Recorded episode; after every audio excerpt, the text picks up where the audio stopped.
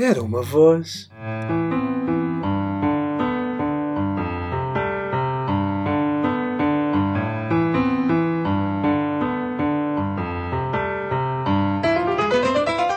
Michel Petrucciani nasceu a 28 de dezembro de 1962 em Orange, na região de Provence-Alpes, Côte d'Azur, França.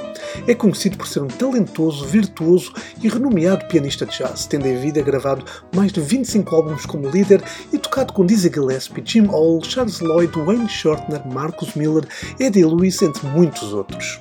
Nasceu com osteogênese imperfeita, a doença dos ossos de vidro ou ossos de cristal, que afeta também o crescimento, medindo não mais que um metro. Desde muito cedo revelou um acentuado gosto musical, ficando impressionado com Duke Ellington Wes Montgomery, sendo o seu estilo fortemente influenciado por Bill Evans e Keith Jarrett.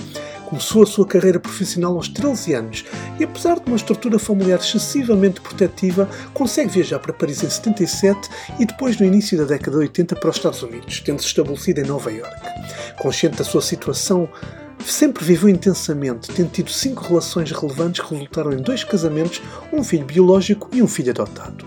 Os últimos anos da década de 90 foram levados ao limite, chegando a dar entre 100 a 140 concertos por ano, em paralelo com gravações, entrevistas e presenças na televisão.